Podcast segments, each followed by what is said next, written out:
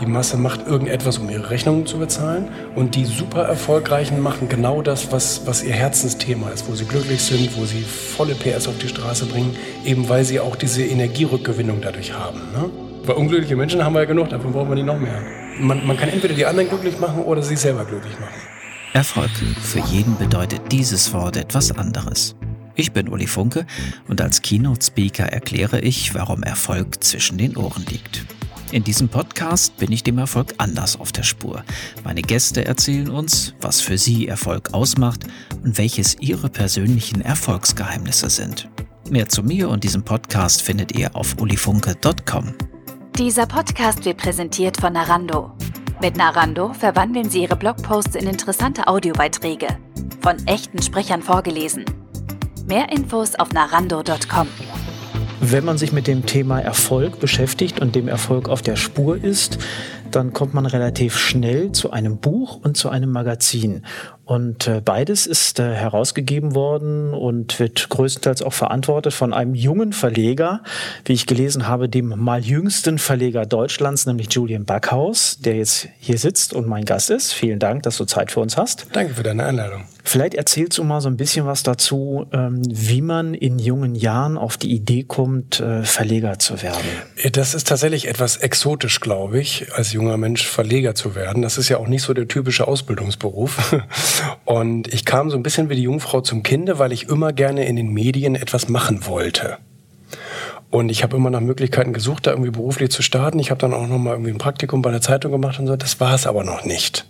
Ich wollte schon auch den kaufmännischen Bereich da drinne haben. Und äh, deswegen habe ich dann erstmal eine ganz normale kaufmännische Ausbildung gemacht und habe währenddessen mich dann äh, im Marketing selbstständig gemacht, so nebenbei erstmal, weil ich unbedingt aufs, auf, auf eigenen Beinen stehen wollte. Und nach diesen drei Jahren Ausbildung äh, habe ich dann äh, mich vollständig selbstständig gemacht und habe dann die Werbeagentur ausgebaut und habe dann damit richtig äh, Vollgas gegeben, hat auch viel Spaß gemacht. Und dadurch kam irgendwann, das waren zwei Punkte. Einmal haben wir einen regionalen Verlag mit betreut und da habe ich sehr viel gelernt.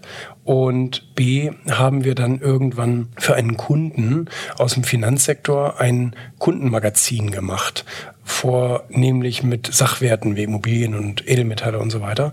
Und dadurch kamen diese beiden Faktoren zusammen. Und ich habe gedacht, hey, das ist eine sehr coole Nische, ähm, Sachwerte, weil das da noch kein Sachwertmagazin gab sozusagen. Und dann habe ich gesagt, okay, das wird jetzt meine erste Spielwiese. Da war ich eben 24 und da habe ich dann beschlossen, eine eigene Zeitschrift auf den Markt zu bringen. Das war das Sachwertmagazin. Ist immer noch ein toller Titel. Wir haben gerade wieder die neue Ausgabe fertig. Und ähm, so kam das, dass ich dann sozusagen der jüngste Zeitschriftenverleger war. Woher kam der Mut, sowas zu tun? War das Blauäugigkeit? Ja, war das Optimismus? Ich bin, ich bin, grundsätzlich sehr blauäugig und ich kann auch von Luft und Liebe leben. Äh, um Geld ging es mir da nie. Und deswegen habe ich einfach gesagt, ich mache das. Ich habe ja eh nichts zu verlieren. Ne? ne? Hast keinen Ruf, keine Familie, kein Geld, kannst also nichts falsch machen. Und äh, deswegen fiel mir das natürlich in jungen Jahren eigentlich, eigentlich glaube ich, ist es in jungen Jahren ein, einfach zu gründen. Du hast eben gesagt, du hast dich schon immer für, für, für Medien und diese Sachen interessiert. Das ja. heißt, äh, ab, ab wann hast du festgestellt, alles das, was so mit, mit Medien zu tun hat, ähm, fasziniert dich? Ich weiß gar nicht mehr genau, was ich für ein Alter hatte, aber ich denke mal so, dass ich mit, mit 12, 13, 14 mich einfach dafür interessiert habe, wie dieses Fernsehen funktioniert, wie Zeitschriften funktionieren. Ich habe immer gerne Zeitungen auch gelesen und da hatte ich so langsam diese Faszination dafür entwickelt. Grundsätzlich hatte ich aber schon immer, auch als Kind schon diese Kommunikationsleidenschaft. Und das ist ja letztendlich nur eine Übersetzung dieser Leidenschaft ne, auf ein bestimmtes Themengebiet. Hätte man vielleicht auch mit Konzerten machen können oder sowas. Aber in diesem Fall sind es halt dann die typischen Medien geworden. Das ist dann interessant, wie sich das dann weiter durchzieht. Bei, bei, mir war das so, ich bin auch nie auf den Mund gefallen ja. und äh, habe auch im Alter von, ich glaube, 15, 16 Damals war das die große Zeit der Kann-Rolle. Vielleicht kennst du die, wo die besten Werbefilme der Welt ja. als Kann-Rolle zusammengestellt waren. Und Ach das, so. das ah. hat mich total fasziniert. Mhm. Und ich habe überlegt, wie schaffst du das als Junge vom Land? Ich komme aus dem Sauerland mhm. und äh, da waren die großen Werbeagenturen der Welt sehr weit weg. Ja, und da habe ich überlegt, äh, wie schaffst du das, bei den großen Werbeagenturen für Aufmerksamkeit okay. zu sorgen, dass hier ein talentierter, junger, motivierter Mann ist, der in die Werbung einsteigen will und habe dann auf einem kleinen Tape-Recorder damals eine quasi Werbeanzeige für mich selber aufgenommen und habe die nachts auf den Anrufbeantworter der großen Werbeagenturen in Düsseldorf draufgespielt. Und dann am nächsten Tag drauf gewartet, dass endlich jemand anruft und sagt, hey geil, so eine tolle Bewerbung haben wir noch nie bekommen. Resonanz war null. Oh, okay. Insofern Idee toll. Äh, keine Ahnung, woran es gehabert hat, aber äh, letztendlich hat es mich ja dann auch über verschiedene Wege, über Medien so ein bisschen im Kreis geführt, viele Stationen, die ich gemacht habe. Und jetzt bin ich ja auch eher wieder auf journalistischen Faden unterwegs, äh, nämlich in dieser Form als Podcaster dem Erfolg auf der Spur oder eben wenn es darum geht, äh, in, in Vorträgen eben Erkenntnisse aus der Hirnforschung zum Thema Erfolg weiterzugeben. Mhm. Wann kam denn bei dir der Schritt, dass du gesagt hast, ne, das Thema äh, Sachwerte und diese Geschichten, das ist das eine, aber ich muss mich mal mit dem Thema Erfolg publizistisch auseinandersetzen? Also ich habe mich ja selber privat schon immer mit Erfolg auseinandergesetzt, seitdem ich äh, sozusagen lesen kann und mit 18 angefangen habe dann auch, oder mit 17 angefangen habe, diese Erfolgsliteratur zu konsumieren, weil ich einfach sagte, da sind Dinge, die muss ich wissen, die will ich wissen. Und das kann ich durch Bücher zum Beispiel rausfinden. Ähm, fing ja mit Kiyosaki an, der Carnegie und so weiter. Und da eröffnete sich für mich eine sehr große, spannende Welt. Und das hat mir in den ganzen Jahren meiner Selbstständigkeit ja enorm geholfen, weißt du? Und deswegen war irgendwann auch die Konsequenz für mich logisch, das war 2016, zu sagen, hey, ich finde das Thema so super cool, so viele Leute da draußen finden das Thema auch so super cool und es gibt für alles mögliche Special Interest Magazine in Deutschland, für Tontechnik und für Pferde und für Schuhe und alles Mögliche. Warum gibt's denn nichts für Erfolg? Unlogisch. Also schließen wir die Lücke. Wir haben ja mittlerweile, zu dem Zeitpunkt waren es dann ja auch schon einige Jahre, äh, Erfahrungen gesammelt. Wir haben unser Netzwerk aufgebaut, unser Vertrieb war wunderbar und so weiter. Und deswegen haben wir gesagt, komm, jetzt machen wir das aber mal selber. Dir ist es dann auch gleich gelungen, sehr viele hochkarätige Persönlichkeiten zu gewinnen, die man wirklich mit dem Begriff Erfolg in Verbindung bringt. Wie hast du das geschafft? In allererster Linie erstmal ansprechen. Das ist so, wie du das ist eine mit wichtige dem, Grundvoraussetzung. So, finde ich auch. So wie du mit dem Anrufbeantworter. Also es geht einfach darum, Flagge zu zeigen und möglichst viele Bälle in die Luft zu schmeißen. Und ein paar davon landen dann äh, sozusagen auch im Körbchen. Und äh, so habe ich das auch gemacht. Gut, wir haben vielleicht auch den Medienvorteil, dass es nicht unüblich ist, dass auch sehr prominente Menschen hochwertigen Medien äh, Rede und Antwort stehen. Und zwar gerade dann, wenn man das Timing auch so ein bisschen abpasst und sagt, Mensch, wann kommt der neue Film von dem raus? Wann kommt denn das neue Buch von dem raus? Oder die neue CD oder wie auch immer? Lass mal sozusagen in der Promo-Phase mit anklopfen, weil dann sind die ja redselig. Ne, das, sind ja, das sind ja auch Kaufleute. Die sind ja so erfolgreich, weil sie irgendwas besonders gut verkauft haben. Und äh, so hat das eigentlich immer ganz, ganz gut geklappt. Wir haben uns schnell einen guten Namen gemacht, wir hatten schnell die ersten drinne und dann folgen auch die nächsten. Die wichtigsten Interviews machst du selber, aber da steht trotzdem ein ganzes Team hinter. Absolut. Wir sind ungefähr 20 Leute und ich mache aber trotzdem sehr gerne diese Gespräche zumindestens selber. Natürlich sind dann da noch Redakteure und Fotografen dabei und so weiter und so fort. Ähm, aber diese Gespräche, die inspirieren mich selber auch sehr. Und ich habe wahnsinnig Lust auch auf Menschen und die zu treffen und da so ein bisschen nachzukitzeln. Das macht sehr, sehr viel Spaß kann ich nachfüllen. Das war für mich auch der Antrieb genau für diesen Podcast, eben mhm.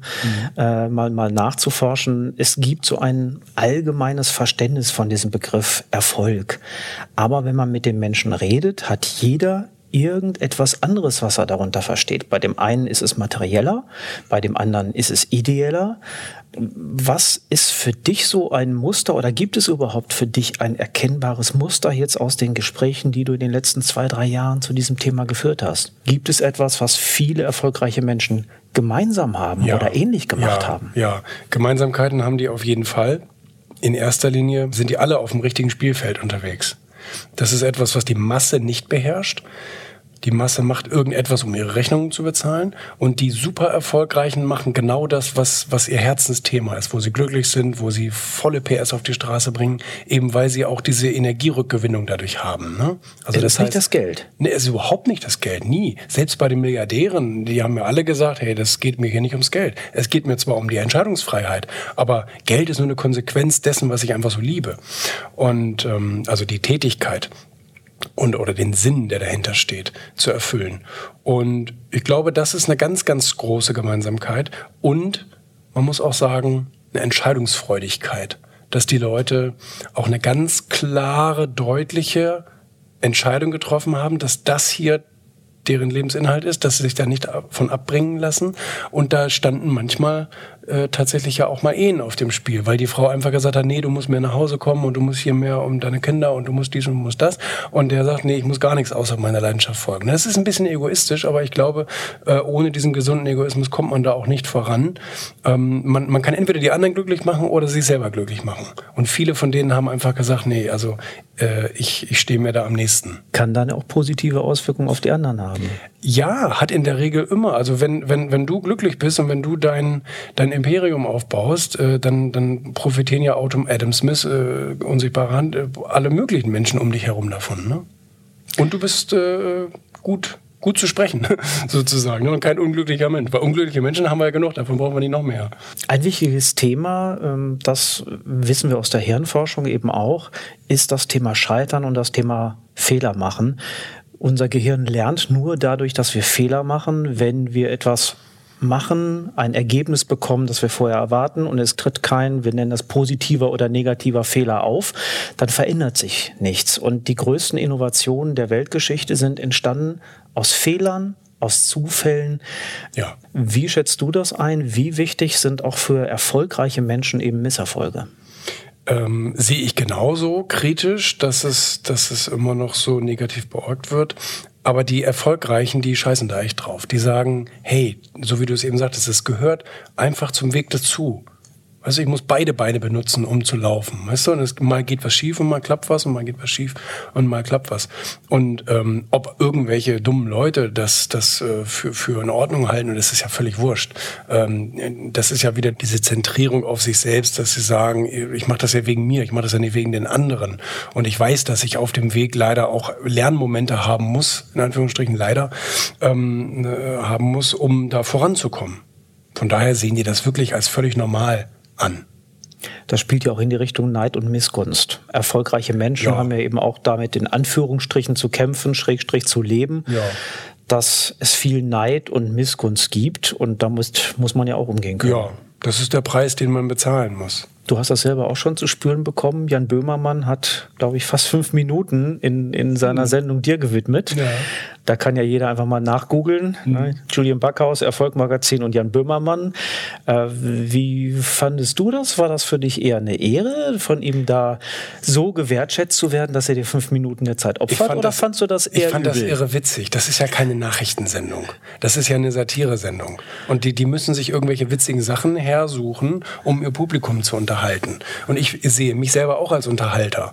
Und deswegen äh, habe ich da meinen Job total erledigt, ähm, dadurch, dass ich für für Jan da sozusagen eine, eine witzige Vorlage geliefert habe und er sich natürlich auch genau die Stellen aus Videos rausgesucht hat, die wirklich irre witzig waren. Und äh, deswegen, also ich fand das, ich fand das total gut. Ich war sehr überrascht an dem Morgen, als ich dann die ganzen SMS, also naja, heute heißt das ja WhatsApps, äh, gelesen habe, von wegen, hey, das war ja witzig beim Böhmermann und ich musste erst mal gucken, worum es da ging, weil ich tatsächlich gar nichts davon wusste. Und ähm, ich habe mir, also ich, also ich fand das echt äh, zum Schießen. Hat er gut gemacht. Habt ihr Kontakt mal gehabt, nee. auch danach? Irgendwie nee. keine Resonanz, nichts wieder gekommen? Nee. nee, ich hätte mich auch mal melden können. Kann ich auch noch mal machen. Ja, kannst den Erdogan gleich mitbringen. Der hat auch noch, der hat auch noch ein Hühnchen mit ihm zu rupfen, glaube ich. Du hast aus diesem Thema Magazin, hast du dann letztendlich auch ein äh, Buch gemacht. In, in dem Buch ist das schon so ein bisschen die Essenz dessen, was du aus den ersten Gesprächen rausgezogen hast. Äh, und was ist dann noch so mit eingeflossen in das Buch? Genau, das äh, war eigentlich die Idee von unseren Lesern, dieses Buch. Und irgendwann habe ich dann auch nachgegeben und habe den Sinn dahinter verstanden, dass die Leute gesagt haben, Mensch, fass doch mal diese ganzen Top-Learnings sozusagen zusammen, was wir von diesen super erfolgreichen lernen können haben wir gemacht in dem Buch. Und ähm, das sind zehn Kapitel mit zehn besonders äh, tollen Beispielen, wie Oliver Kahn oder Wladimir Klitschko oder Jürgen Drews oder Daniela Katzenberger und viele andere, die jeweils für ein besonderes Erfolgsthema stehen. Wie zum Beispiel der Wladimir für das Thema Herausforderungen annehmen. Und daraus haben wir dann immer ein Kapitel gemacht Und ich habe dann die Herrschaften zitiert. Und ähm, von daher ist es kein, kein Buch über mich oder mein Erguss, sondern es ist einfach tatsächlich das Erfolgswissen der super erfolgreichen. Wie ist die Reaktion der Menschen, wenn du jetzt jemanden kennenlernst? Die wissen nicht, was du tust. Die fragen, hm, Julian, was machst du so? Und dann sagst du ja, ich beschäftige mich mit dem Thema Erfolg. Ich, ich sage in erster Linie, dass ich Zeitschriftenverleger bin, weil ich beschäftige mich ja nun auch mit den anderen Themen, die unsere Zeitschriften so mit Finanzen und, und Wirtschaft und all solchen Sachen. Von daher sage ich gar nicht, ich beschäftige mich hauptberuflich mit Erfolg. So, ne, das, das können die Erfolgstrainer machen. Das heißt, das äh, ist wirklich nur ein Teil das dessen, ist ein Teil, der jetzt momentan großes, besonders strahlt. Es ist ein großes Interesse von mir und es strahlt natürlich auch, gar keine Frage, ja. Die anderen Bereiche? Ähm, genau, das ist immer noch Sachwertmagazin, Finanzblatt, Wirtschaft TV, also da geht es immer noch sehr viel um Business und um Wirtschaft und Finanzen, ja. Da bist du aber wahrscheinlich auch einer der Jüngeren.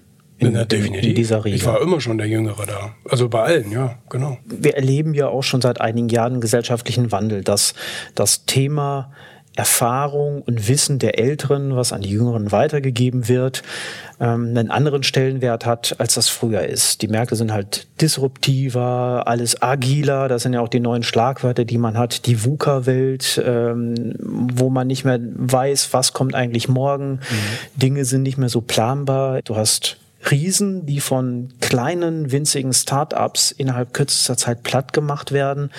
Wie schätzt du das ein? Auch aus der Sicht der Jüngeren, wie, wie funktioniert das im Zusammenspiel mit den Älteren? Denn nachweislich ist es ja schon so, dass Erfahrung auch eine große Rolle zum Erfolg mit beiträgt.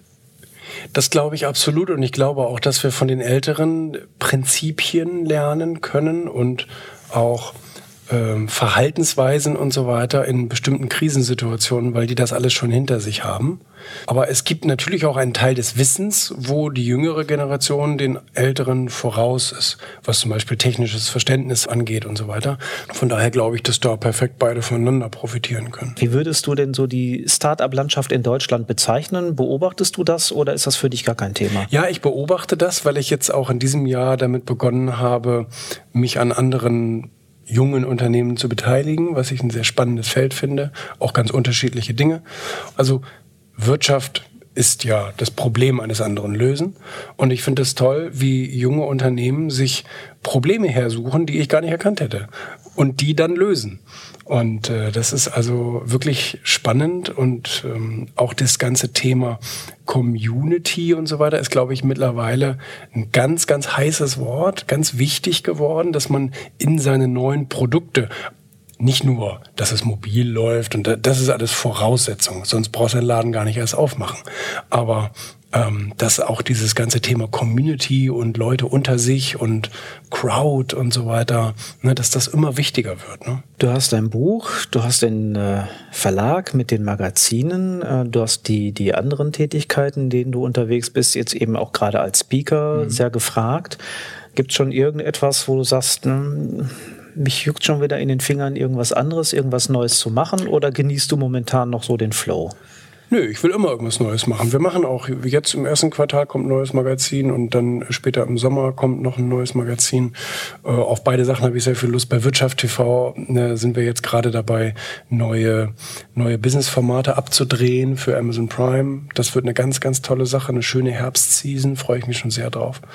Und ähm, doch, also ich muss immer irgendetwas Neues machen. Beim, beim Alten bleiben kann ich nicht. Das ist nichts für mich. Das ist ja auch so eine Triebfeder, die viele Menschen, mit denen ich mich auch unterhalten habe, gesagt haben, wenn ich etwas erreicht habe, dann brauche ich auch wieder das nächste. Ja. Wenn es mir zu langweilig wird, dann bin ich nicht glücklich. Nee, ich bin kein Verwalter. Es gibt ja Leute, die macht genau das glücklich. Wenn sie bei dem bleiben können, ist ja vollkommen in Ordnung. Aber bei mir ist es genau das Gegenteil. Letztens hat eine Zeitung über mich, also hat ein Interview mit mir gemacht, hat darüber geschrieben, der Drang zu schaffen. Und das, da kann ich mich sehr gut mit identifizieren. Ich verschicke ja immer so einen kleinen Kurzfragebogen im Vorfeld des Interviews. Ähm, A, um das dann eben auch auf meine Seite zu stellen, dass man es nachlesen kann. Und B, übernimmst das du das so? Nee, so kannst du das nicht übernehmen. Äh, ich nehme die Tippfehler raus. äh, ein Teil davon. Kurz ja, kurz finde ich ja manchmal auch gut, hm. weil zu lang gibt es ja schon sehr viel hm. und ähm, es ist halt auch manchmal die Kunst, etwas einfach und äh, schlicht zu machen. Weniger ist mehr, ist eine meiner Grundcredos, die ich habe. Mhm. Ähm, ich fand aber wirklich deine, deine Antwort zu Erfolg ist sehr schön. Da stand nämlich nur Glück. Ja. Das ist jetzt sehr stark reduziert, aber das fand ich sehr spannend. Nein, aber ich fand es wirklich spannend, weil ähm, A hat das bisher noch niemand gesagt. Auch das Wort Glück Aha. ist bisher noch bei keinem vorgekommen. Es hat sich auch keiner getraut, Geld hinzuschreiben. Mhm. Äh, ich glaube aber auch, dass zumindest bei allen, mit denen ich bisher gesprochen habe, auch wirklich nicht das Thema Geld im Vordergrund stand. Nee. Und das ist auch eine der Essenzen, die ich mitgenommen habe. Um erfolgreich sein zu können, darf es dir nicht an Punkt eins um das Geld gehen, sondern wirklich das, was du sagst, um die Lösung des Problems, um dein Ding, für das du brennst, ja. etwas bewegen zu wollen, äh, die Welt besser machen zu wollen, was auch immer. Ja. Das muss die Eins sein. Ja. Und dann kann, wenn ein paar andere Faktoren stimmen, das mit dem Geld hinten dran kommen. Aber nochmal zurück auf die Beantwortung der Frage, Erfolg ist Glück. Erklär mal, was macht dich an Erfolg glücklich? Also ich bezeichne mich selber nur als erfolgreich, wenn ich glücklich bin in dem, wie ich mein Leben lebe. Das, was ich arbeite, die Beziehung, die ich habe, ähm, wie ich mich fühle während des Tages. Äh, wenn man da sagt, ja, nee, das ist eigentlich nicht so und eigentlich will ich was anderes und jemand, jemand anderes und bla. Nee, also das wäre, das würde für mich überhaupt nicht in Frage kommen. Deswegen fällt es mir auch gerade schwer, darauf zu antworten. Ähm, es ist für mich völlig logisch, dass ich dann erfolgreich bin, wenn ich so richtig, wenn ich morgens aus dem Bettchen gesprungen komme und sage, ah, wieder ein neuer Tag, weiter geht's. Und ähm, das Gegenteil wäre für mich völliger, völliger Misserfolg. Am Ende der Interviews, da sind wir jetzt angekommen, frage ich nochmal so zusammenfassend, was wären aus dem, was du bisher an Erkenntnissen mitgenommen hast, für dich die wichtigsten Erfolgsgeheimnisse, auch wenn wir vielleicht das eine oder andere ja. schon genannt haben, gerne nochmal zusammenfassend, was wären für dich die wichtigsten Faktoren, um erfolgreich zu sein? Also A sollte man lernen, lernen, lernen. Also ich finde, man kann nie intelligent genug sein, man kann immer was dazu lernen und man kann sich als Persönlichkeit immer weiterentwickeln. Und ähm, man sollte unbedingt auf dem richtigen Spielfeld sein. 98 Prozent sind es nicht, meiner Meinung nach. Ich treffe viele Leute, die sind gut in dem, was sie machen.